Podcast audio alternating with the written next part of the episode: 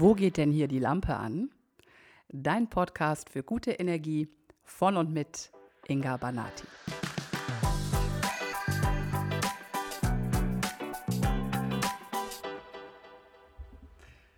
Ach, ich freue mich so.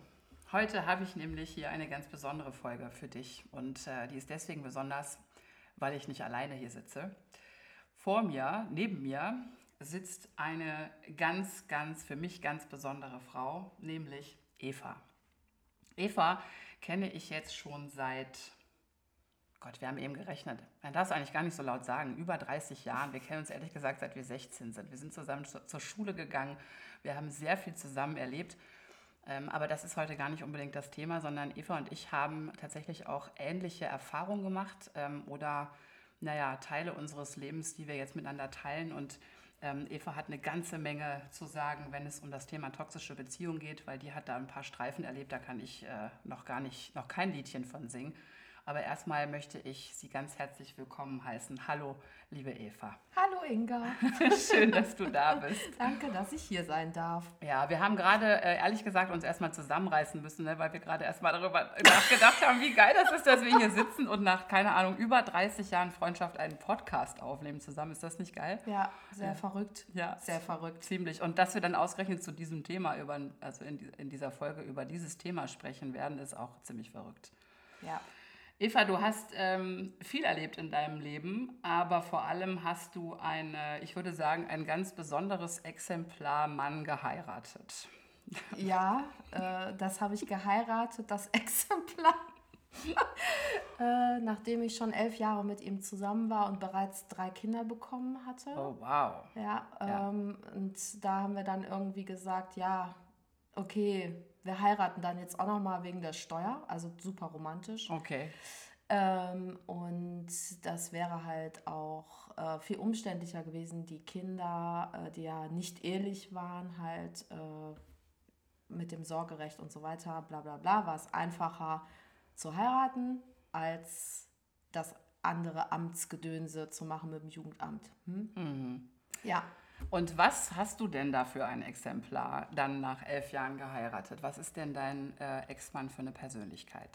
Also mein Ex-Mann ähm, würde ich heute, also ich bezeichne ihn heute natürlich als Mensch mit narzisstischer Persönlichkeitsstörung, mit einer mhm. malignen narzisstischen Persönlichkeitsstörung beziehungsweise Soziopath, könnte wow. man auch sagen. Mhm. Ähm, aber das habe ich sehr lange nicht gewusst. Mhm. Ähm, ich weiß nur, dass ich höllenverknallt war an diesen Mann. Mhm. Ich war jahrelang solo vorher, also mhm. Mitte 20, mhm. blühendes Leben, hatte keinen Freund äh, und irgendwie lief der mir dann über den Weg. Mhm. Und da hat es so gescheppert, ja, äh, dass ich, äh, also war überhaupt gar keine Rede von, dass ich nicht ähm, nicht in den verknallt bin. Ne?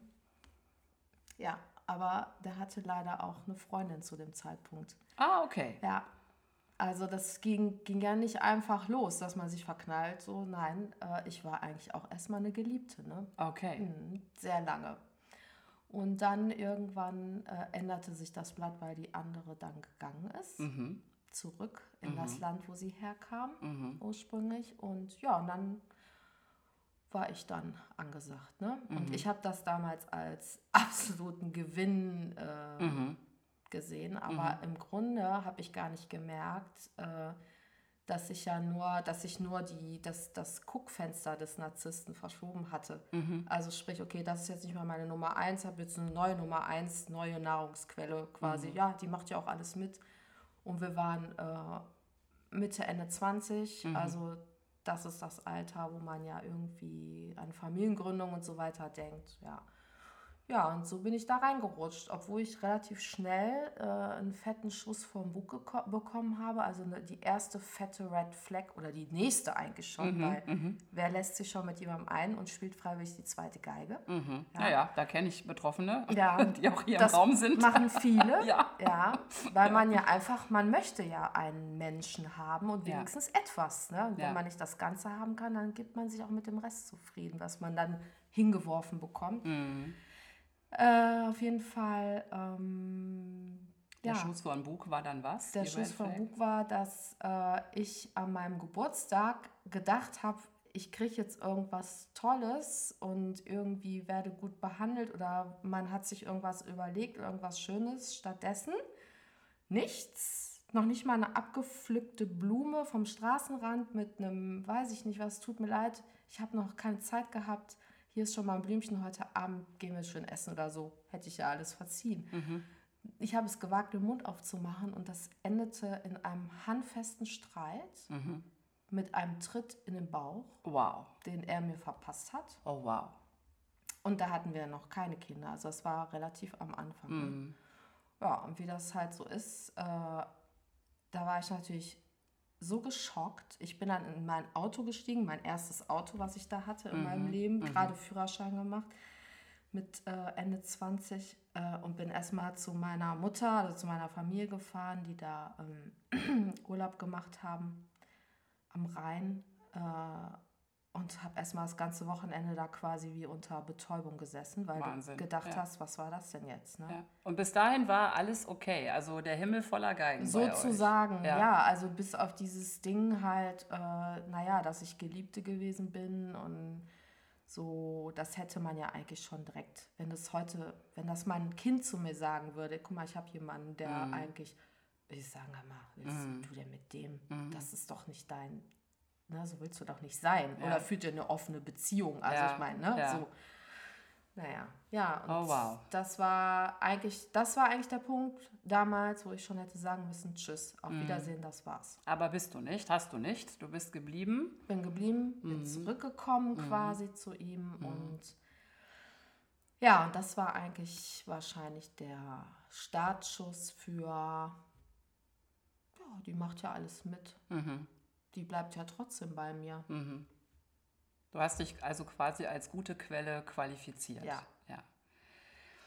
Können wir noch mal ganz kurz, bevor du uns noch ein bisschen mehr aus deiner Geschichte und aus deinem Leben erzählst, noch mal ganz kurz beleuchten? Du hast eben gesagt, das ist die äh, narzisstische Persönlichkeitsstörung, also die maligne Form. Magst du noch mal ganz kurz so skizzieren, was diesen Typus Mensch ausmacht?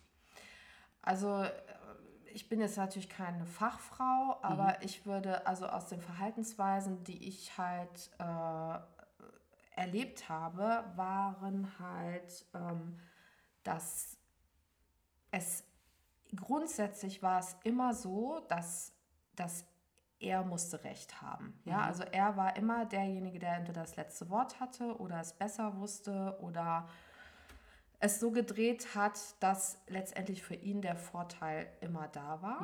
Ähm, es gab auch nicht, es gab keine Entschuldigung. Also das ist im Nachhinein für mich zum Beispiel ganz, ein ganz eklatanter Punkt. Es gab nie eine Entschuldigung für irgendwelche Taten. Es gab nie ein reuiges irgendwie, boah, scheiße, ich versinke im Boden, ich schäme mich so, was ich gemacht habe oder also was man ja normalerweise erwarten würde von jemandem, der äh, die Hand ausrutscht oder der irgendwie gewalttätig wird und sich vergessen hat und ne, also sowas gab es nie. Äh, und es gab auch, es gab auch nie echtes Lob oder Anerkennung. Im Gegenteil, immer dieses, wenn, wenn du selber etwas Tolles fabriziert hast oder was Schönes produziert hast oder gut gemanagt hast, was auch immer, es gab keine Anerkennung. Es gab nie dieses, ähm, boah, ich bin wahnsinnig stolz auf mich, toll, dass du das für mich gemacht hast, danke. Oder nee, im Gegenteil, es wurde dann immer so gedreht, so nach dem Motto, ich kann das doch eigentlich viel besser, aber wenn du meinst, ne? Ähm, oder was auch, äh, also Gaslighting war zum Beispiel, das war dann schon ein Fortschritt später, dass du, äh, dass Dinge mit dir gemacht worden sind oder wo Sachen gesagt worden sind und du machst es dann so und dann wird hinterher behauptet, nö, das habe ich ja nie gesagt. Oder nee, das hast du ganz falsch verstanden. So habe ich das nicht gemeint. Oder ne, diese Phrasen kennen wir ja alle. Ich meine, gibt es im normalen Leben, aber wenn du explizit irgendwie was gesagt bekommst von einem ernsthaften Lebenspartner, also sprich dem Mensch, mit dem du Kinder hast, ja, wo du jetzt nicht irgendeine Pillepalle veranstaltest, ja, ähm, und du möchtest, möchtest die Beziehung verbessern und möchtest etwas dazu Mhm. beitragen. Und du machst dann wirklich diese Nummer, dass du sagst, ich reiß mich jetzt zusammen, obwohl ich das nicht gut finde, tue ich das jetzt so, wie er das gerne hätte, damit er zufrieden ist mit mir oder glücklich, ja. Also wenn du schon selber an dir selber merkst, ich tue Dinge, die dir eigentlich gegen den Strich gehen, äh, um den anderen ruhig zu machen oder nichts zu kassieren in dem Sinne, ja. Ja. Also sprich, e- egal wie die Abstrafung jetzt aussieht, ne? Ja. Liebesentzug, Missachtung, Schläge gibt es ja auch. Ja. Also ähm, das, wenn ich das dann so gemacht habe, wie er das wollte, und ich habe dann gesagt, guck mal, ich habe das jetzt genauso gemacht. Daraus kam sehr oft die nächste Watsche. also dieses so, hä, ist doch total scheiße so. Und dann, wenn ich dann gesagt habe, ja, aber das hast du doch gesagt, soll ich so machen? Und das waren die Punkte, wo die Maske gefallen ist, weil ich ihn ja entlarvt habe, quasi. Hör mal, das hast du doch selber gesagt, ich soll das so tun. Jetzt habe ich so getan, jetzt ist es auch nicht in Ordnung. Und an diesen Punkten kamen sehr oft die Gewaltausbrüche. Okay, und das ist auch das, was den Malignen unterscheidet Ja. von der anderen Art, Ja. zum Beispiel auch von den Verdeckten. Das ist die aggressive Variante von Narzissmus, ne? wo es dann auch gewalttätig wird. Ne? Das hast Ja. du auch erlebt, ne? Ja. Und ähm, also das war dann, es muss ja noch nicht mal jetzt unbedingt die Gewalt, dass immer ich angegangen worden bin, sondern äh, es ging ja auch sehr oft so, dass dann Sachen zerstört worden sind. Äh, äh, wir hatten so eine Bodenvase, die hat er zertreten. Der hat gepackte Umzugskartons nach mir geschmissen. Wow. Der hat äh, Türen eingetreten. Der ist gegen das anfahrende Auto, wo ich drin saß mit den Kindern, gegengesprungen. Der ist, äh, ach, ich weiß nicht, es gab so viele Sachen, äh, die passiert sind, wo ich gedacht habe, wie kann man, wie kann man sich so verhalten? Ne? Ja. Wow. Also, Ja. und, und natürlich gab es auch äh, körperliche, partnerschaftliche Gewalt, also dass er mich halt getreten hat oder mich ausgenockt hat, einmal, wo er in einem Wutanfall den Küchenwasserhahn von der Wand reißen wollte Wahnsinn. und ich ihn davon abgehalten habe.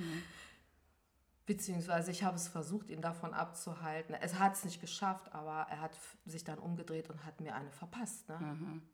Und da, die Kinder waren dabei. Die waren dann auch sehr, sehr klein zwar, aber die haben das mitgekriegt. Ne? Wahnsinn. Ja, das waren so Situationen. Wie lange hast du das ausgehalten? Also ich habe das ausgehalten, bis ich 2012 bin ich ja dann endgültig gegangen. Ja. Also ich habe, als wir geheiratet haben, 2007 war das noch, äh, ja, wie soll man sagen, ähm, immer noch so irgendwie einigermaßen okay. Also da, da konnte ich immer sagen, so ja, wenn er zweimal im Jahr so einen cholerischen Ausfall hatte, und dann war wieder alles gut. Aber auch, auch krass, ne? dass, man, dass man in der Ja. Situation sagt, naja, zwei Ausfälle im Ja. Jahr sind irgendwie okay, die Ja. kann ich noch, die kann ich noch nehmen. Ne? ja, Aus heutiger Sicht schüttelst du da wahrscheinlich selber den Kopf drüber, äh, aber so ist das dann. Ne? Aber genau. das, dann, man, man schluckt das dann und arrangiert sich damit und es ist irgendwie okay. Ne? Und du, da weißt du ja noch, oder da wusste ich jetzt zum Beispiel noch nicht, Mhm. wie tief ich eigentlich in dieser Spirale schon drin gesessen habe. Ja. ja. Also, und, und Du wusstest auch zu dem Zeitpunkt, glaube ich, noch nicht, dass du es mit einem Narzissten Nein. zu tun hast. Ne? Du hast gesagt, du hast das Nein. erst nach der Trennung, Jahre nach der Trennung Ja. überhaupt rausgefunden. Ja. Ne? Ja. ich habe das, ich habe immer gespürt, gegen was kämpfe ich hier eigentlich? Mhm. Weil auf der einen Seite war er ein toller Vater, also er Okay, hat mhm. geglänzt vor allen anderen Vätern. Er hat sehr viel mit seinen Kindern äh, auch alleine gemacht. Er hat ähm, immer bestimmte Dinge mit den Kindern alleine unternommen, hat wirklich sich viel um sie gekümmert auch. Allerdings auch im Nachhinein sehe ich das auch immer noch anders wieder. Immer so die ganze Drecksarbeit, die damit zu tun hatte, ringsherum, sprich die Taschen packen, sprich äh, die Schwimmtasche dann auspacken und äh, die Wäsche wieder sauber waschen, die dreckigen Kinder ins Bett bringen, während der Herr wieder gegangen ist, um dann noch beim Italiener essen zu gehen, während ich mit den Kindern zu Hause dann da irgendwie was hinkriegen sollte oder wie auch immer. Ähm, das war alles deine Aufgabe. Das war meine Aufgabe. Und er hatte den schönen Part. Genau. Ja. Also das war heute, das war im Nachhinein äh, hatte er immer dann den, den nicen Part irgendwie, wo er dann natürlich auch als cool rüberkam, dass mhm. er mit drei Kindern alleine schwimmen geht und so. Mhm. Ist ja auch wieder narzisstische Zufuhr. Ja. Ne? Ist ja auch wieder Nahrung, Anerkennung von außen. Guck mal, was für ein toller Vater. Mhm. Ne? So habe ich das auch in meiner Kindheit erlebt. Nach außen hatten wir ein perfektes Bild. Also der, der perfekte Herr mit seiner hübschen Frau und seiner wohlerzogenen, niceen Tochter. Mhm. Das war immer perfekte Fassade und zu Hause sah es ganz anders mhm. aus. Ne? Ja. Und ähm, du hast eben gesagt, es war vor der oder bis zur äh, Eheschließung war es noch okay. Also da gab es diese zwei Ausfälle im Jahr. Und hat sich das dann mit der Eheschließung verändert? Ich würde nicht unbedingt sagen mit der Eheschließung jetzt direkt. Ähm, äh, in, es kamen dann halt ziemlich harte Jahre, ähm, wo die berufliche Situation sich extrem, äh, wie soll man sagen, angespannt hat. Äh, das Ding ist ja, dass äh, Menschen mit so einer gesundheitlich schwer schädigenden Störung, wenn ich das mal so sagen darf, ähm, ähm, wirklich äh, denken, ja, sie könnten alles beherrschen. Mhm. Ja? Also sie sind ja wirklich in dem Glauben, dass sie alles im Griff haben, dass keiner ihnen das Wasser reichen kann, dass sie äh, quasi immer das Beste wissen mhm. und dass die anderen ja nicht hinterherkommen. Und ähm, das hat dann eben dazu geführt, dass extrem viele Dinge den Bach runtergelaufen sind, mhm. ähm, die, wie soll man sagen, ähm, uns als Familie äh, den, wir haben halt mit dem Rücken an der Wand gestanden. Okay. Ja. Das hat natürlich den Druck erhöht. Der Druck ist sehr sein, hoch geworden. Seinen Zustand dann genau. verschlimmert. Ne? Ja. Mhm. Und, und dann gab es halt noch äh, so ein paar äh, Auslöser ähm, im Zusammenhang mit den Kindern, ähm, dass halt äh, äh, unser Ältester, der wurde halt äh, bei, einer, bei einer Familienfeier von seinem Onkel, haben die getobt das hat aber auch keiner gesehen, was da passiert ist. Halt irgendwie so rumgeschleudert, äh, haben halt Spökes gemacht. Äh, und dann hat sich äh, der Kleine dabei das, den Arm gebrochen. Oh. Das hat aber keiner mitgekriegt. Äh, und ähm, ich habe dann hinterher gesehen, ähm, wir haben mal weiter Kaffee getrunken und so, dass ähm, der Junge halt blass war und tierisch Schmerzen hatte äh, also unser Sohn. Und ähm, wir sind dann zurückgefahren und ich habe wirklich, ich habe die ganze Fahrt mich kaputt diskutiert mit dem Vater, mhm, ja, mhm. dass er jetzt gleich mit unserem Sohn bitte ins Krankenhaus fährt, weil offensichtlich mit dem Arm etwas nicht in Ordnung ist. Oh wow. Ja. Und das war dann die ganze Zeit so, ach, das ist nicht so schlimm. Und das wurde die ganze Zeit abgetan. Und ich habe einfach nicht locker gelassen, weil ich gemerkt habe, der Kleine ist blass, mhm. der hält sich den Arm, der sagt gar nichts mehr. Also ich hatte schon den Verdacht, dass der Arm gebrochen ist. Ne? Mhm. Ne? Ohne dass ich sowas jemals gesehen habe, aber Mutterinstinkte. Und ich wollte es gerade sagen, du fühlst das ja auch als Mutter. Mutter ja. Mutterinstinkte ja. sind wirklich ein guter Leitfaden, äh, wenn man merkt, etwas ist nicht in Ordnung. Mhm. Also da kann ich auch immer nur da nach draußen, hört auf euren Mutterinstinkt. Mhm.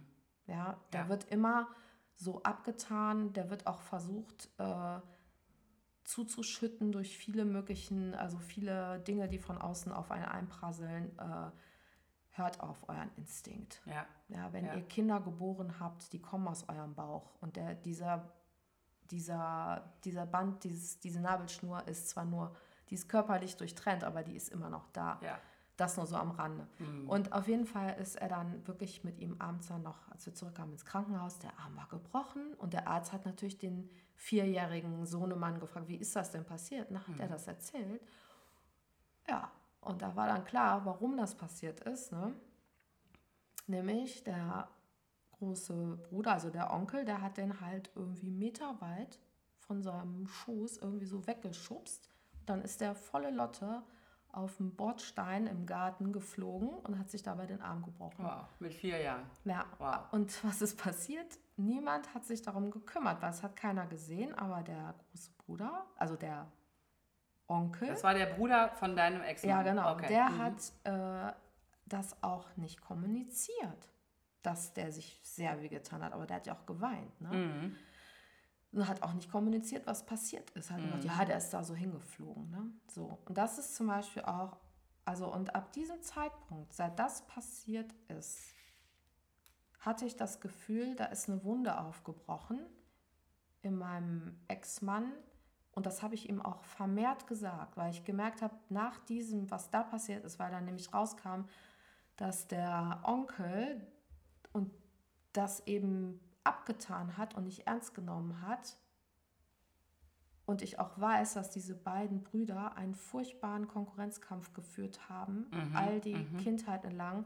Und immer der, der, der, mein Ex-Mann, der war halt der Jüngere und der hat immer die Prügel abgekriegt. Der hat immer darunter gelitten mhm. und der Große wurde immer, der Erstgeborene wurde immer beschützt von der Mutter und abgetan, was mit dem Kleinen und die haben den auch ausgelacht, wenn irgendwas mit dem war und so. Also das hat er mir damals halt immer selber okay. erzählt. Das heißt, ne? es ist an, sein eigenes Kindheitstrauma gekommen genau. in dem Moment. Wow. Mhm. Das ist in dem Moment offen gewesen. Mhm.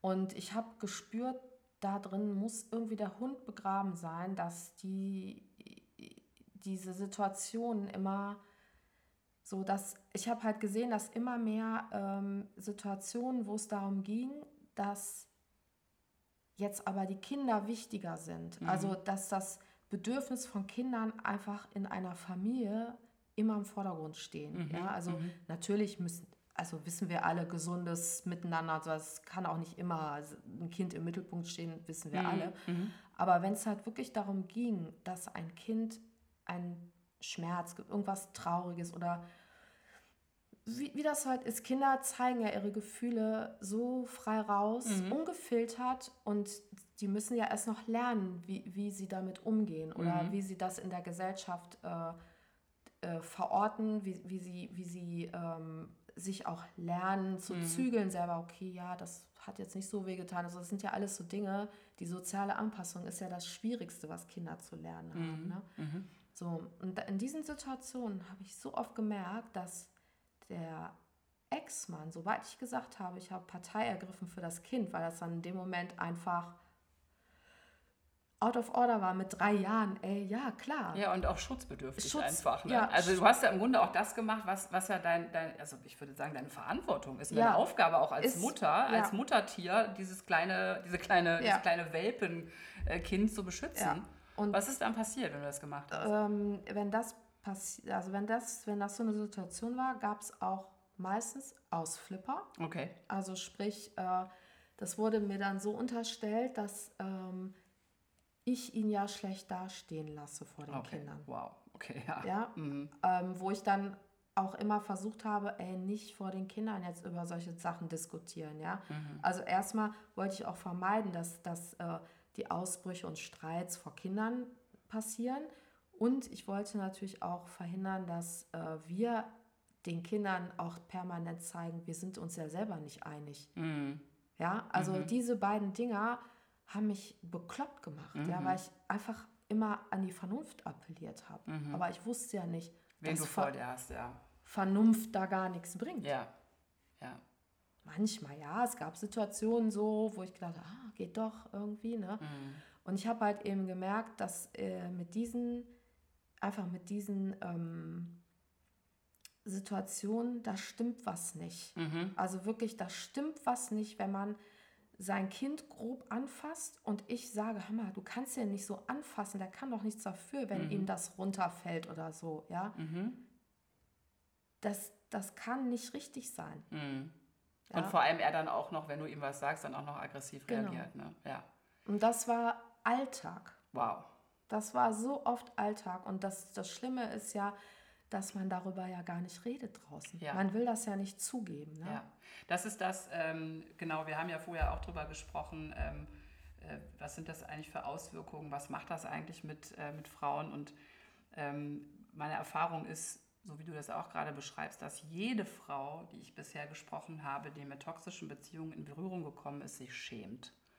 Ne? Dass es immer ein, eine Scham gibt, darüber zu reden, dass man in sowas reingeraten ist, dass man sowas mitgemacht hat, dass man in sowas drin hängt, wo auch immer man da gerade steht. Aber da ist immer ein großes Scham und auch Schuldbewusstsein vorhanden. Und deswegen finde ich es so gut und wichtig, dass wir heute darüber reden. Und danke dir auch nochmal sehr, dass du da so offen drüber sprichst, weil das ist so, so wichtig und so, so hilfreich.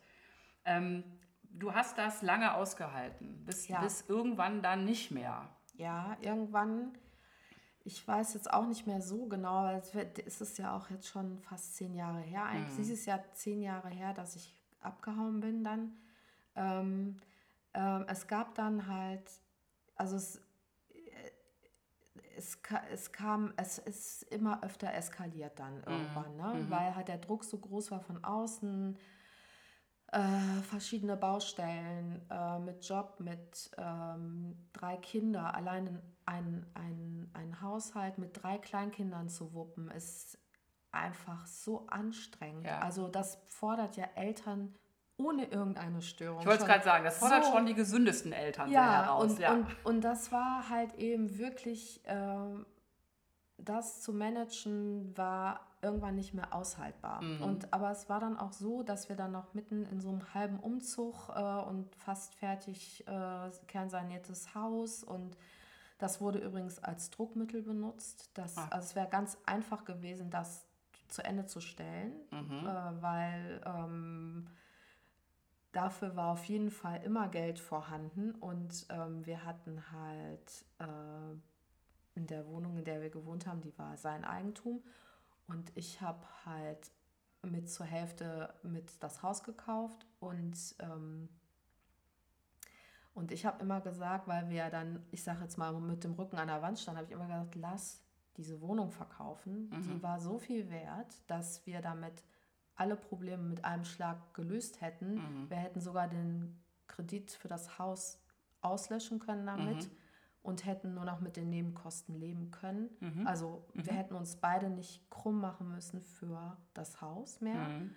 Äh, arbeitsmäßig, wir hätten beide das wunderbar wuppen können. Eigentlich mit ein schönes Leben haben können. ein sehr schönes, sehr Ja, schönes ja. Leben haben können. Ähm, aber da ich keine Mittel hatte, um dieses Haus selber fertigstellen zu lassen, das wusste er. Das hat er natürlich total ausgenutzt. Mhm. Ne? Ja. Und äh, deswegen sind wir da nie eingezogen. Also von außen gesehen war es natürlich ein Klassiker. In der Kernsanierung des Hauses ist die Ehe zu Bruch Ja, gegangen. ja. Mhm. Ja, also so von außen war das natürlich easy going so zu, darzustellen. Ja, auch. Also es war auch ein ganz großes Druckmittel für ihn.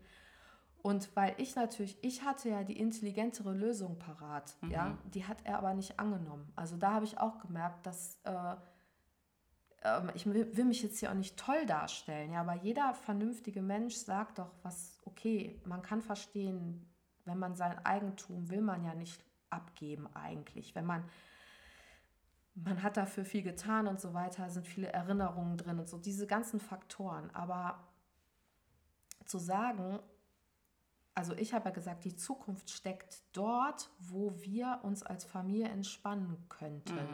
Ja, Mhm. Das aber hast für- du so gesehen, Ja. aber er nicht. ja, ja, und für ihn war die Zukunft da, wo er am safesten war. Mhm. Mhm. Ja, und er wusste, wenn er mit diesem Verhalten, weil ich habe ja auch schon, ich musste die Polizei rufen. Ja, ich habe wirklich zweimal die Polizei gerufen es war auch gut, dass ich die Polizei gerufen habe. Das kann ich auch nur als wirklich als dringende äh, äh, Warnung an da drauf oder Empfehlung, das hört sich so panne an, aber ist so, ruft die Polizei. Und selbst wenn die nur fünf Minuten kommen, ihr seid einmal in der Akte. Ja? Ihr seid Mhm. Okay, ja. eingetragen. Ja. Und wenn da nochmal was ist und ihr ruft die nochmal und jemand muss verwiesen werden, der Wohnung verwiesen werden wegen Mhm. Gewalt, ja, dann kann das nur helfen. Okay. Ja, Ja. Das, und das ist auch, selbst wenn du dann hinterher nicht mehr äh, die Anzeige doch nicht stellst, weil du Angst hast und so weiter, alles gelaufen, ja. In dem Moment hat es mir geholfen, dass ich schon mal die Polizei gerufen hatte. Wow. Also du hast tatsächlich auch äh, echte Todesangstsituationen erlebt. Ja. Ne? ja. Also die Eskalationen wurden so, so schlimm, dass ich mir, ich habe manchmal mit meinem Autoschlüssel äh, in der Schlafanzugtasche äh, geschlafen, weil ich dachte, ich muss abhauen jederzeit. Mhm. Oder äh, ich bin auch abgehauen. Ich habe mich manchmal versteckt irgendwo, wenn der Schlüssel sich im, in, im Hausflur, in, also in, im, der Schlüssel sich im Schloss gedreht hat, war es jedes Mal äh, wie auf Eierschalen laufen. Mhm. Ja, dieses so, wie ist er drauf? Mhm. Ist er gut drauf, schlecht mhm. drauf? Ist die Wohnung, ja. äh, ist, mhm. die, ist die Wohnung aufgeräumt? Was ist mit den Kindern? Wie sind die drauf? Was, ne? Also das war wirklich, mhm. äh, ich habe ganz, mhm. ja, pure Angst. Pure also ich habe ja. wirklich Angst gehabt. Also anders kann man es nicht sagen. Wie bist du denn da rausgekommen dann? Du hattest also, ja diese drei Kids und diese ganz, diese Ängste, die ja auch was mit einem machen und diese ganzen Jahre der Verwirrung und Manipulation. Ja. Wie bist du denn, wie hast du es denn dann geschafft zu gehen? Also ich habe es einmal halb versucht. Mhm. Ähm, das, das erste Mal war, ähm, da hat er dann unseren Sohn angegangen. Ähm, und da bin ich, also da habe ich rot gesehen irgendwie, da bin ich total ausgeflippt und habe wirklich die wichtigsten Sachen gepackt irgendwie und bin dann zu einer Freundin, mhm. die äh, also mit den Kindern zusammen und den nötigsten Klamotten. Ähm, und die hat uns, die hatte mir damals schon gesagt, Eva, wenn du abhauen musst, ein Anruf bei mir, komm, ich habe da unten die Wohnung ähm, mhm. oder das Zimmer, da könnt ihr dann erstmal unterkommen. Mhm. Und die hat auch immer schon gesagt, Eva, das kannst du doch nicht mit dir machen lassen. Mhm. Natürlich habe ich auch drüber geredet mit, den, mit meinen Freunden und so. Ne? Und mhm. alle haben immer gesagt, das geht doch nicht. Du kannst dich doch nicht so behandeln lassen und so. Nur ist es halt so, wenn man halt Kinder hat, ne? Ja. Sitzt du da und denkst dir, wie kriege ich das denn hin? Ja. Ja, man darf auch nicht unterschätzen, dass gerade diese Form äh, von äh, narzisstischer Persönlichkeitsstörung, die du da auch quasi an deiner Seite hattest, einfach auch wirklich gefährlich ist. Mhm. Ja? Also das ist jetzt nicht, äh, ich gehe mal eben weg und dann sagt er, ja, schade, dass es mit uns vorbei ist und ich wünsche dir jetzt ein gutes Leben, sondern du hast ja schon in der Beziehung Gewalt erfahren und diese Form von malignen Narzissten, die sind einfach zu allem fähig. Also das ist der Typus, der am Ende eben auch äh, unter Umständen tötet, wenn es ja. sein ja. muss. Also kann man das auch nachvollziehen, ne? dass da auch Ängste sind und dass es auch nicht so leicht ist, da rauszukommen. Nee.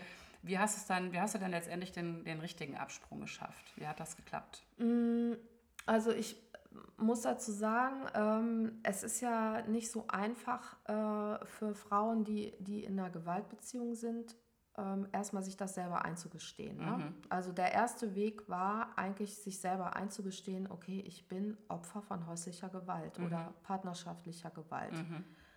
Äh, ja, das ist wirklich, das bin ich und meine Kinder, denen das passiert. Also mhm. Also diese Bewusstwerdung ist das Erste. Mhm. Ja, sich selbst das eingestehen.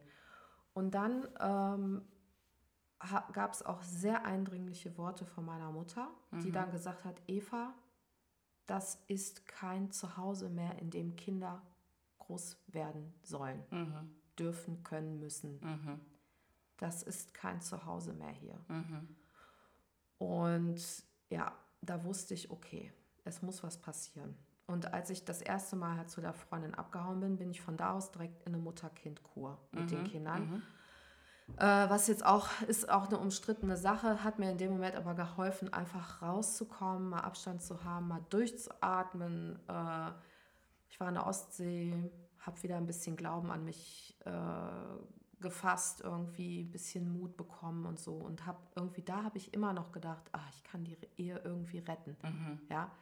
Wahnsinn, ne? Ja. Aus heutiger Sicht totaler Irrsinn. Völliger ja. Irrsinn. Und ich Aber ich glaube, das ist ganz wichtig, das nochmal anzusprechen, ja. weil egal, ob man in einer Ehe oder in einer Beziehung, in einer Affäre oder mit einem malignen, verdeckten, whatever Narzissten, also egal, in diesen Abhängigkeitsbeziehungen mhm. hat immer dieser eine Teil diese Idee von, ich kann das noch retten mhm. und ich kann vielleicht sogar ihn auch retten, mhm. wenn ich mhm. jetzt noch ein bisschen mehr Liebe mhm. oder noch ein bisschen mehr gebe und mich ja. noch ein bisschen mehr verändere, ja. dann gibt es noch eine Chance für uns. Ja. Und das ist, glaube ich, das Ding, warum es uns so lange hält auch. Ne? Genau. Und das, und ähm, ich habe tatsächlich aus dieser Kur dem äh, Ex-Mann noch einen riesigen Brief geschrieben mit äh, Verbesserungsvorschlägen sein und habe so einen riesigen Plan gemacht. Habe so total viel Mühe Wie viel gegeben. Energie auch, ne? Ja. Wahnsinn, ja. Und da hast du die erste Kraft, die du getankt hast, im Grunde auch da wieder, ihm gegeben. Ja. Ne? Wahnsinn, ja. ja. Und dann sind wir zurückgekehrt und eigentlich ne, hätte ich von da aus woanders direkt, also ich hätte da sagen müssen, das war's. Mhm ich muss irgendwie gucken, dass ich anders äh, weiterlebe Mhm. ohne diesen Mann. Aber ich hatte ja von da aus jetzt nicht unbedingt sofort eine Wohnung oder so. Und Ja, das du hattest ja auch noch Hoffnung. ich hatte auch noch Hoffnung. Immer noch. Ja, ne? genau. Ja. Und ich kam zurück und das war wirklich absolut, das war so augenöffnend. Ich kam zurück und es gab nichts in dieser Wohnung, was irgendwie darauf hindeutet, dass dieser Mensch sich auf uns gefreut hat. Es war weder eingekauft, ja, also just thinking, die Kinder waren jung. Ja, also das waren jetzt hier vier, sechs und acht Jahre alt, ja, Ja. also äh, relativ Und ihr wart mehrere Wochen nicht da. Ja, Ja. nicht eingekauft, es war nichts in irgendeiner Form und an dem Tag oder ich glaube einen Tag später hatte unsere mittlere Geburtstag und meine Mutter hat einen Kuchen gebacken, mir den vorbeigebracht. Es gab keine Geschenke, die irgendwie eingekauft waren oder irgendwas vorbereitet. Es war nur, ich hatte ihm geschrieben damals per SMS, äh, kannst du bitte eine aufblasbare Zahl besorgen für die Mhm. Tochter. Und hat er auch gemacht, aber er hat leider die falsche Zahl gekauft. Ist nicht dein Ernst. Doch. Eine 5 anstatt eine 6. Ist nicht dein Ernst. Du musstest deinem, dem Vater deiner Kinder noch sagen, wie alt die Kinder sind. Wobei, das habe ich selbst auch erlebt, ja. Ja. Aber das ist, ja, Und, okay. und Wow. diesen äh, luftleeren Raum, also das kann man sich nicht vorstellen. Ich wirklich, wir kamen da aus diesem, wir haben uns acht Wochen nicht gesehen. Der Typ war, Entschuldigung, wenn ich das so sage, der war hochdepressiv in dem Moment. der war mhm, wirklich klar. fertig, Ja, weil wir ja weg jegliche waren. Energiezufuhr weg. war, ja, war, ja. war weg. Und dann habe ich dann gesagt, äh, wie alt wird deine Tochter? Als ich das gesehen habe, als er die Zahl da ist er so, guckt mich an. Ich so, nicht fünf, die wird sechs. Und diese Stille, die da gewesen ist, ne? das war dann wieder dieses so, geht's jetzt wieder los wie vorher? Habe ich schon wieder die Angst gehabt. So, Sofort war dieses Gefühl wieder, Wieder da. da. Mhm. Und aber er war einfach nur selber, glaube ich, sehr erschüttert. Der Mhm. war da auch sehr kraftlos in der Zeit. Naja.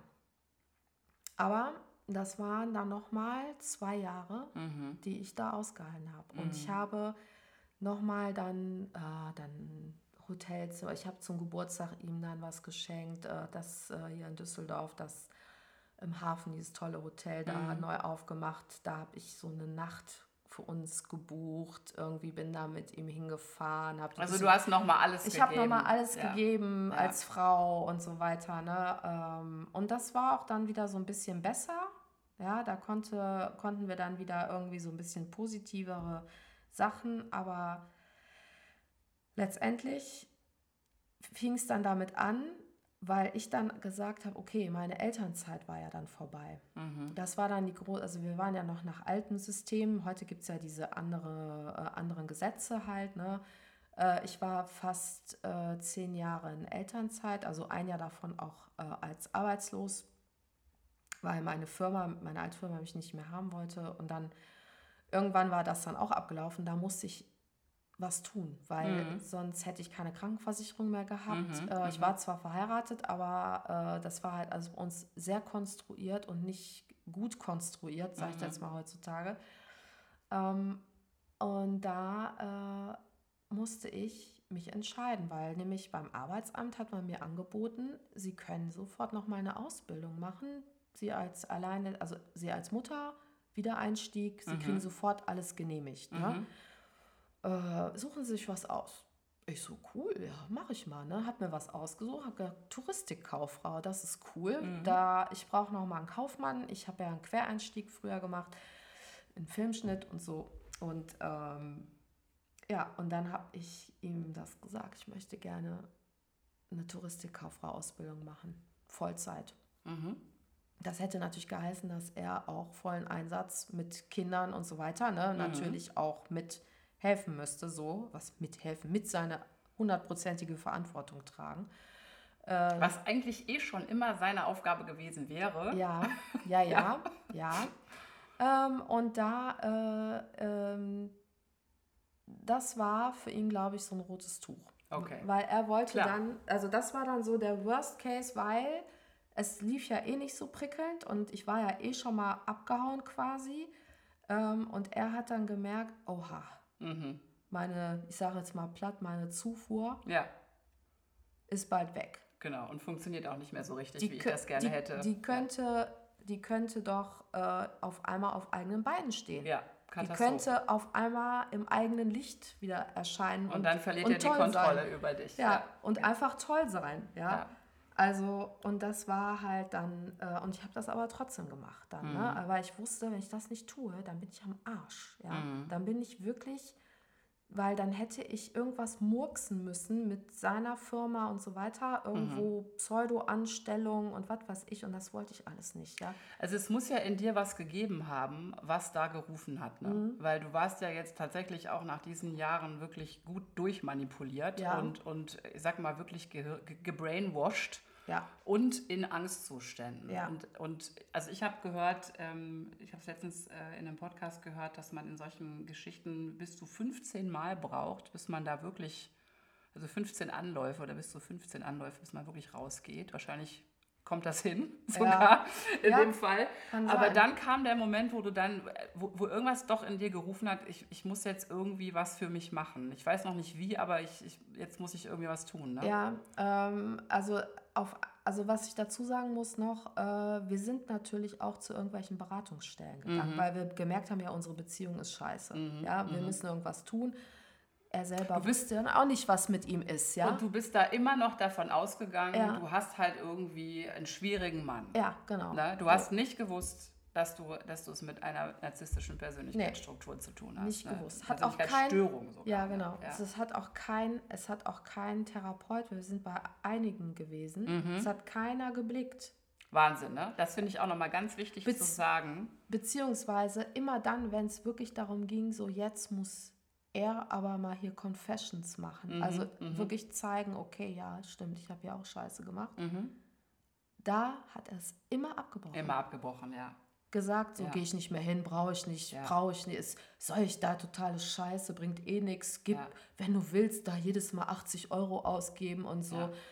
Wofür können wir auch selber Badewannenrandgespräche und so, weißt du, ja, da muss ich doch keinen Therapeuten für haben. Ja. Und immer wenn er gemerkt hat, dass der, der oder die Therapeutin für mich Partei ergriffen hat, Mhm. also sprich, oder ich sage jetzt mal noch nicht mal unbedingt Mhm. äh, offensichtlich, ja, hat er es abgebrochen. Natürlich. Ich finde es ganz wichtig nochmal zu sagen, weil ähm, also der, der, auch der Begriff Narzisst wird ja auch sehr lapidar verwendet. Ne? Also es sind ja äh, da draußen, ähm, ich sage ich mal so, in der, in der weiten Welt sind ja ganz viele in Anführungsstrichen Narzissten, die wenigsten sind es tatsächlich. Also viel, wir haben alle narzisstische Persönlichkeitsanteile und es gibt Menschen mit, Persön mit narzisstischen Strukturen, aber wir sprechen hier tatsächlich von narzisstischen Persönlichkeitsstörung und das ist ja der Typus Mensch, der sogar die Psychologen natzt. Ja? Mhm, Also genau. entweder gehen die zum Psychologen und belügen den genauso und die sind einfach eben auch sehr authentisch oder die äh, gehen eben zum Psychologen, um da auch wieder Anerkennung zu bekommen. Also es geht gar nicht darum, um wirklich zu reflektieren und Mhm. Ja. was aufzuarbeiten,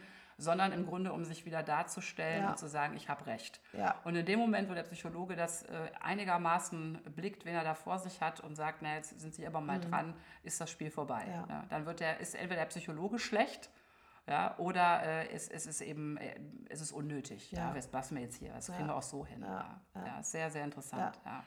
Äh, und ähm, das war, wäre ein gemeinsamer Termin dann bei dir gewesen, wo wir unsere Paar-Scheiße nochmal wieder rauf und runter gehobelt hätten. Da hatte ich damals auch noch keine Ahnung von Ja, Narzissmus. das ja. war, wirklich, ähm, aber du hast so süß versucht, uns immer zu helfen. Das fand ich total süß. Danke. Äh, ja, und das war, und ich war, ich war wirklich verzweifelt. Ne? Mhm. Und ähm, da äh, hat er abgesagt. Mhm. Da, ne, das, ah, ich keinen Bock drauf, was soll ich denn immer dahin zu Inga, was soll denn der Scheiß, so diese Nummer halt, ne? Mhm.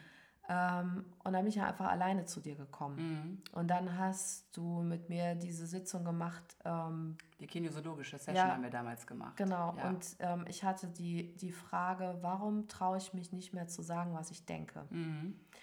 Und dazu muss ich sagen, man fühlt sich ja nicht mehr alleine im Kopf.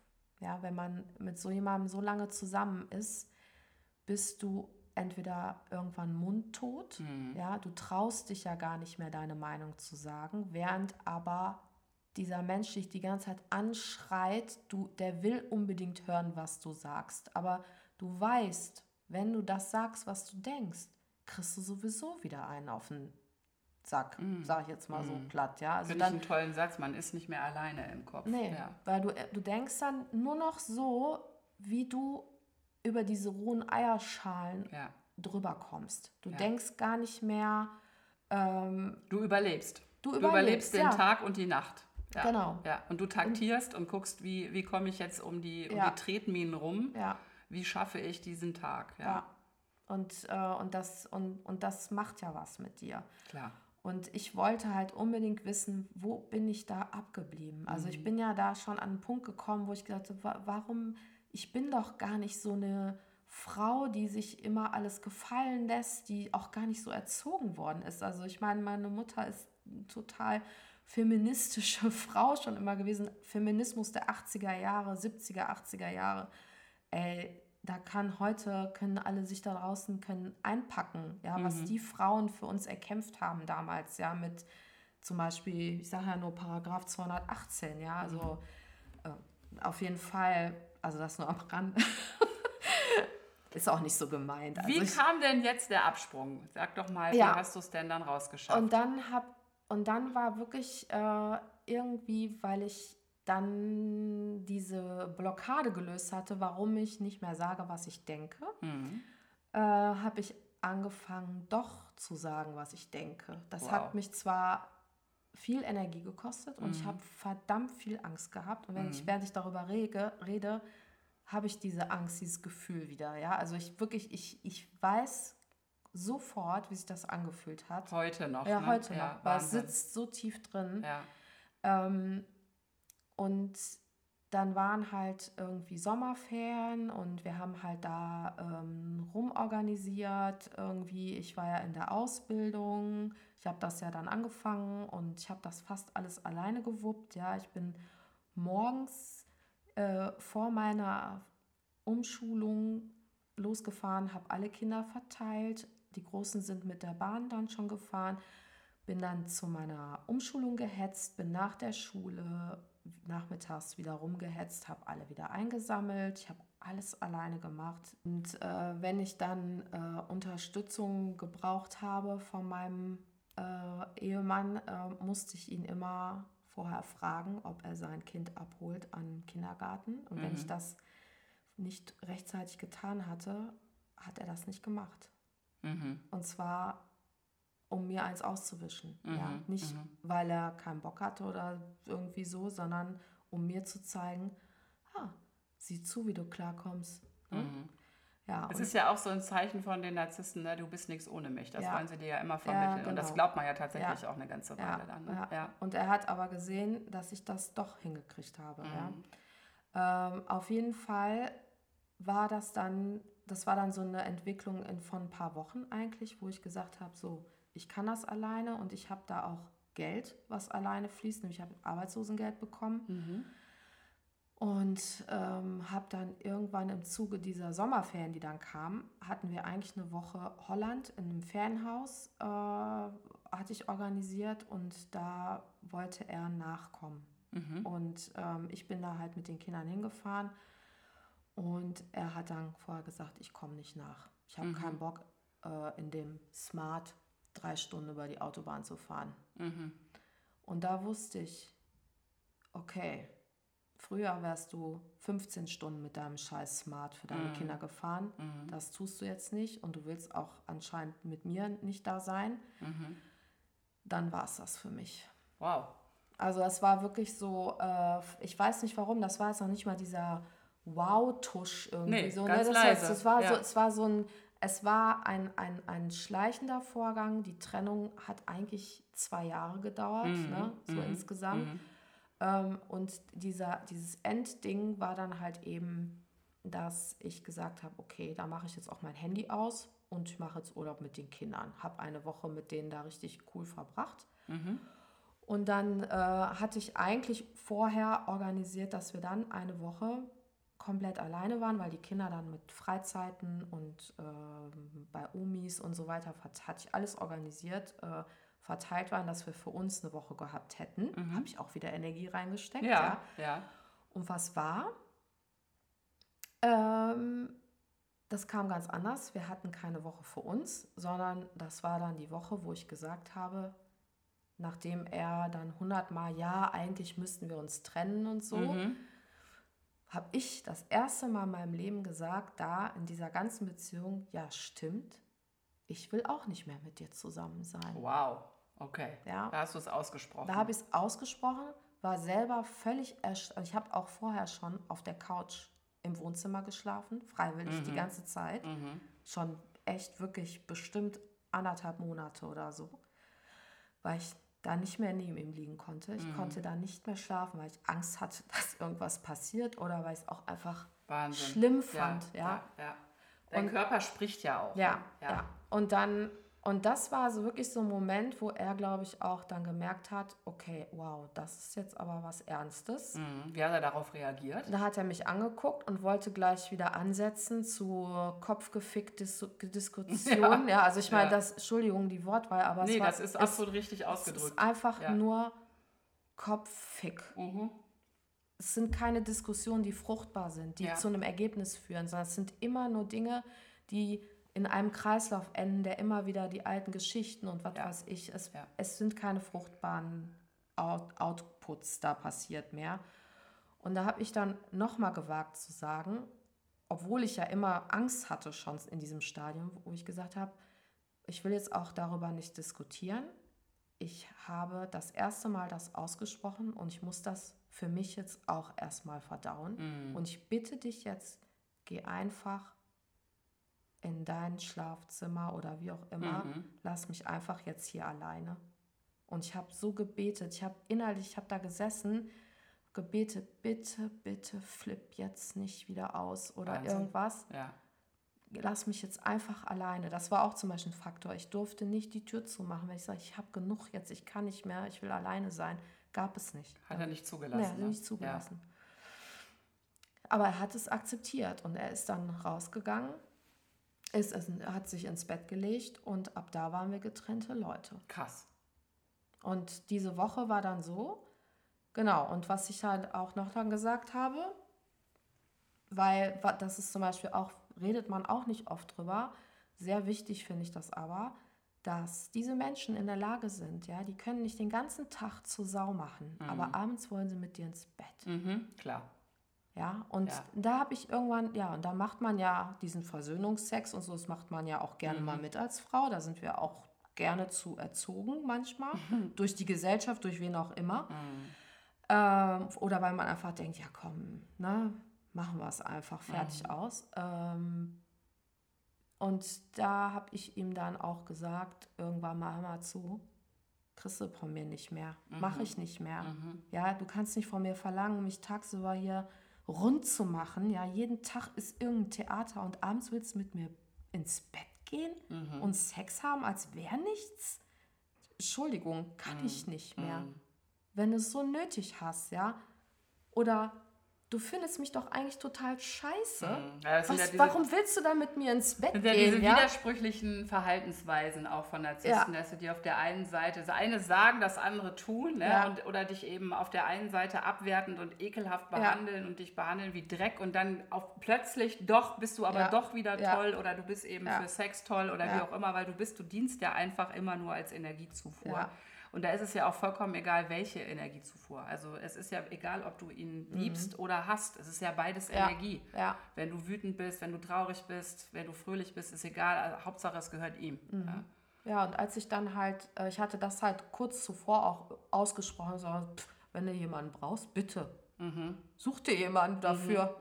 Ich habe da eh kein Problem mit. Habt ihr, habt ihr denn, habt ihr denn äh, dann noch zusammen gelebt oder bist du ausgezogen? Oder Nee. ist er ausgezogen? Oder wie Nee, kam das, das war sehr interessant auch. Also erstens, ähm, er hatte dann direkt was am Laufen mit jemand anders, habe ich Gleich sofort eine gemerkt. neue- eine neue Quelle, klar. Mhm. Sofort. Äh, und auch, Fakt war auch, dass er natürlich nicht aus seiner Wohnung ausgezogen ist. Okay, ja, es war ja seine. Okay, Es war also seine Wohnung.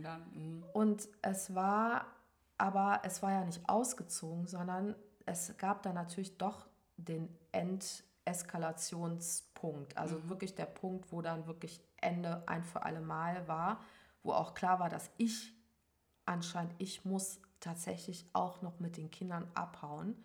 Ich kann nicht äh, hier in dieser Wohnung jetzt so lange bleiben und er geht raus, so lange bis ich mhm. äh, was gefunden habe mhm. mit den Kindern und so weiter. Es gibt kein, also es gab keine vernünftige Regelung, Regelung ja. Abmachung oder irgendwas, an das er sich gehalten hätte, ja, sondern ja.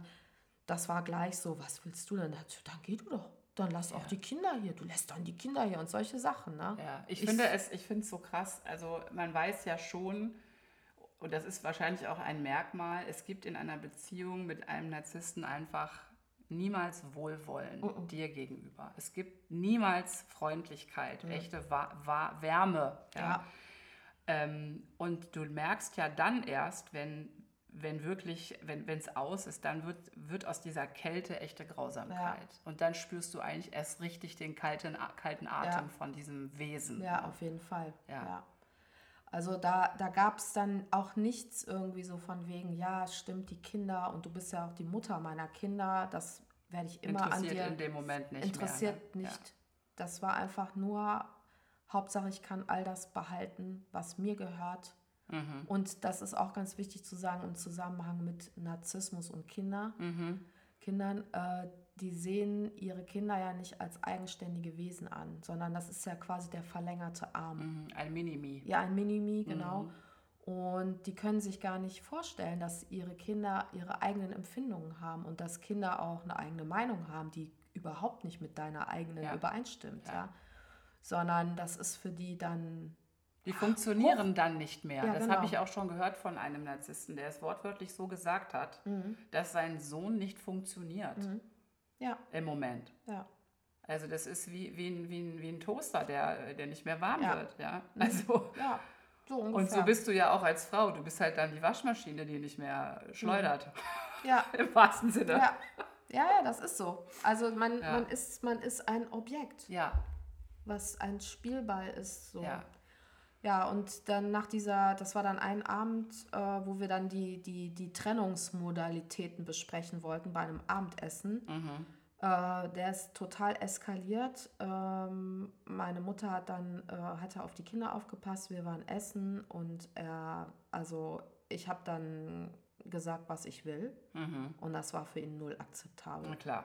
Dass du überhaupt was willst, ja, ist ja auch genau. nicht akzeptabel. Und es war jetzt auch, also im Grunde war es äh, wie soll man sagen, wäre es auch nicht übertrieben gewesen, weil das wären, und das ist zum Beispiel auch zum Thema Heirat. Ich mhm. glaube nämlich, also ich war damals echt naiv. Ähm, ich glaube nämlich, dass er genau gewusst hat, was er da tut mit der Heirat, weil mhm. mit der Heirat hat er mir nochmal richtig Kohle abgedrückt durch den Zugewinnausgleich, Klar. der bei einer Scheidung kommt. Ja? ja? Und das sind so Dinge, wirklich, da muss man verdammt aufpassen, mhm. wenn man diesen Vertrag unterschreibt. Und das ist halt diese Romance, die immer verkauft wird mit Heiraten. Mhm. Äh, man, man schließt einen Vertrag ab ja. mit dem Staat. Ja. Und nicht, es ist keine Liebeserklärung, die man da unterschreibt. Ja. ja, du. Du, du unterschreibst einen knüppelharten Wirtschaftsvertrag. Mhm. Und wenn du als Frau mit nichts kommst und du heiratest jemanden, der ein bisschen was hat, wirst du definitiv bluten müssen, weil mhm. du musst ihn ausbezahlen. Wahnsinn. Wenn, wenn du Eigentum Wahnsinn. hast. Da musst du noch für diese Schmach, für diese ganzen Leiden, für dieses ganze, für diese ganzen Grausamkeiten am Ende auch noch bezahlen. Ja. Also dass du eh, du hast ja eh schon bezahlt, emotional, ja. mit Energie und mit, mit, äh, mit dem Herzen sozusagen. Denn du warst ja eine Liebende. Ja. Ähm, und, und dann zahlst du am Ende noch. Ich finde das äh, total schön, dass du das sagst mit der, mit der Ehe. Also wir entschuldigen uns jetzt bei allen, denen wir gerade ihre Romanzen aus dem Kopf gezogen haben. Tut uns leid, nicht. Ja. Also natürlich darf jeder noch äh, fröhlich weiter vor sich hin heiraten natürlich. und da auch Träume und haben. Und es gibt natürlich auch Gott sei Dank wunderschöne Beziehungen ja. draußen. Aber man muss es einfach mal ganz klar sagen, mhm. also äh, drum prüfe, wer sich ewig ja. bindet, ist kein doofer Spruch, sondern nee. in deinem Fall auch wirklich, also Wahrheit. ja, absolut. Ne? Und ich kann auch nur sagen, also im Nachhinein sage ich äh, wirklich, ähm, der größte Liebesbeweis ist ein Ehevertrag. So scheiße, wie sich das anhört. Mhm. Ja, es klingt verrückt. Also Ja. das würde man meinen, das ist eben Aber- keiner, aber genau das ist es. Du Ja. legst in einem Ehe Ehevertrag vorher fest, im Falle einer Trennung, da sind wir wieder beim Wohlwollen, ja, genau. Was dann passiert Was und dann wie es dem passiert. Partner geht. Dann, Und wenn du ja. sagst, okay, du kannst dann gerne das und das behalten, wenn wir uns trennen und wir uns nicht mehr, und dann hast du einen Vertrag, woran sich jeder halten muss. Der ist Mhm. notariell hinterlegt, da kannst du auch nicht mehr dran rütteln. Mhm. Ja. Also für mich hat sich das komplett umgedreht im Nachhinein jetzt. Mhm. Ne? Aber das war wirklich, also eine, wirklich eine bittere Erfahrung, weil Mhm. ich dann halt, ich habe ja mit unterschrieben und äh, Finanzamt und gemeinsam veranlagt und hast du nicht gesehen. Also es ging echt rund danach. Ja, Ne? ja. Ja. Also äh, der, im Grunde begann ja dann dein, äh, der, der, der, der wahre Krieg begann ja dann erst. Ne? Ja. Also als du dann weg bist und raus bist. Und äh, du hast dann ja so deine, deine eigenen Streifen auch nochmal erlebt. Ne? Mhm. Ähm, jetzt sagt man ja heutzutage eigentlich immer so ganz äh, easy daher, wie, wie, was mache ich denn mit so einem Narzissten, mit so einer toxischen Beziehung, wie gehe ich denn damit um? Dann heißt es immer ja, no contact, also kein Kontakt löschen, blocken, weg damit. Jetzt geht das nicht. Du hast drei Kinder mit dem Menschen. Wie hast du das denn? Wie bist denn du damit umgegangen? Was, was, wie war denn dein Erlebnis oder dein, was ist denn auch dein Tipp für die Menschen da draußen? Was mache ich denn mit Kids, wenn ich so einen, so einen Typen an der Backe habe? Äh, ob jetzt verheiratet oder nicht, aber der ist ja nun mal der Vater der Kinder. Was, wie? Was, wie, wie? Ja, also äh, dazu muss man natürlich wieder sagen, ich habe ja keine Ahnung gehabt, womit ich es zu tun hatte. Ja. Das müssen wir uns einfach bewusst machen. Ja. Ähm, ich habe, ähm, also wie gesagt, ich bin an, es hat dann nach diesem Abend da total eskaliert, Panik ohne Ende. Äh, ich hat mich im Raum festgehalten, ich hat mich einfach nicht rausgelassen. Ähm, dann rief meine Mutter an ähm, und hat mich, hat ganz wichtig übrigens, wenn, also okay, das können wir auch später noch machen, aber ähm, die hat mich gefragt, hast du Angst? Und ich habe ja gesagt. Und sie so, soll ich die Polizei rufen? Da habe ich gesagt, ja. Und das hat sie gemacht. Und ähm, die kamen dann und haben geklingelt und ich bin halt einfach rausgerannt. Ja, weil ich und Du hast echt Todesangst gehabt. ich hatte ne? Todesangst, weil ich halt nicht mehr aus diesem Zimmer rauskam, weil er Mhm. den Weg halt versperrt hat. Und ich hatte aber Gott sei Dank mein Handy in der Hand. Damals gab es schon Smartphones. Ne? Mhm. Ähm, und ähm, die Polizei, keine Ahnung, die Kinder, also man muss dazu sagen, die Kinder haben immer da, die haben auch in, natürlich, dachte ich, geschlafen oder dachten wir, die haben so viel mitgekriegt, Klar, wirklich schlimm. Und ähm, ich habe dann, ähm, letztendlich haben wir es erwirkt, dass der gehen musste.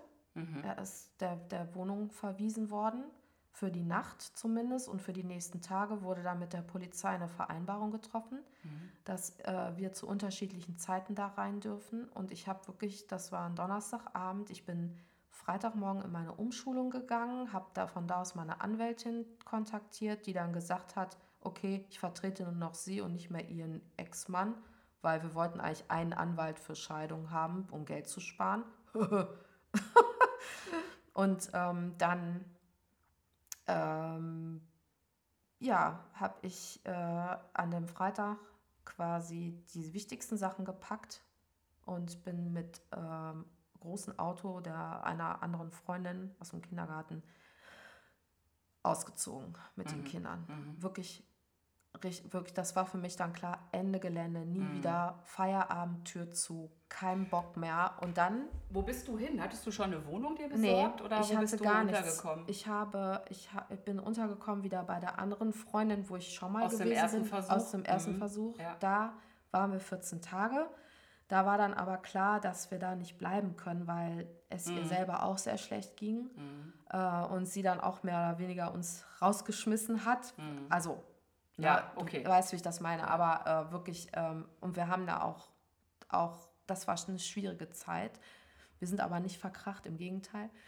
Äh, und dann haben wir äh, Unterschlupf gefunden, so anderthalb Monate noch bei ähm, einer anderen sehr guten Freundin von mir. Die haben wirklich uns beschützt. Also was man dazu sagen muss, ich habe bis dahin immer noch nicht realisiert, mit was ich es zu tun Mhm. habe. Ich wusste nur, ich habe Todesangst. Und aber meine ganze, mein Umfeld, ne, meine, meine Mama, meine Freunde, es war eigentlich ein Netzwerk, die mhm. rund um die Uhr uns auf uns aufgepasst ja. haben. Gab es äh, zu dem Zeitpunkt äh, von seiner Seite irgendwelche Reaktionen, Attacken oder sonstiges? Die Antwort auf diese Frage, wie es für Eva nach dem Auszug weiterging, was sie da noch alles erlebte und wie es ihr heute geht, das hörst du in der nächsten Folge. Wenn dir diese Folge hier gefallen hat, dann speicher sie dir doch. Wenn du mehr davon willst, dann folge mir auf Spotify. Und ich freue mich auch über deine 5-Sterne-Bewertung auf iTunes oder wenn du das hier mit deinen Freunden und Liebsten teilst. Lass uns noch mehr gute Energie in diese Welt bringen. Bis bald, deine Inga.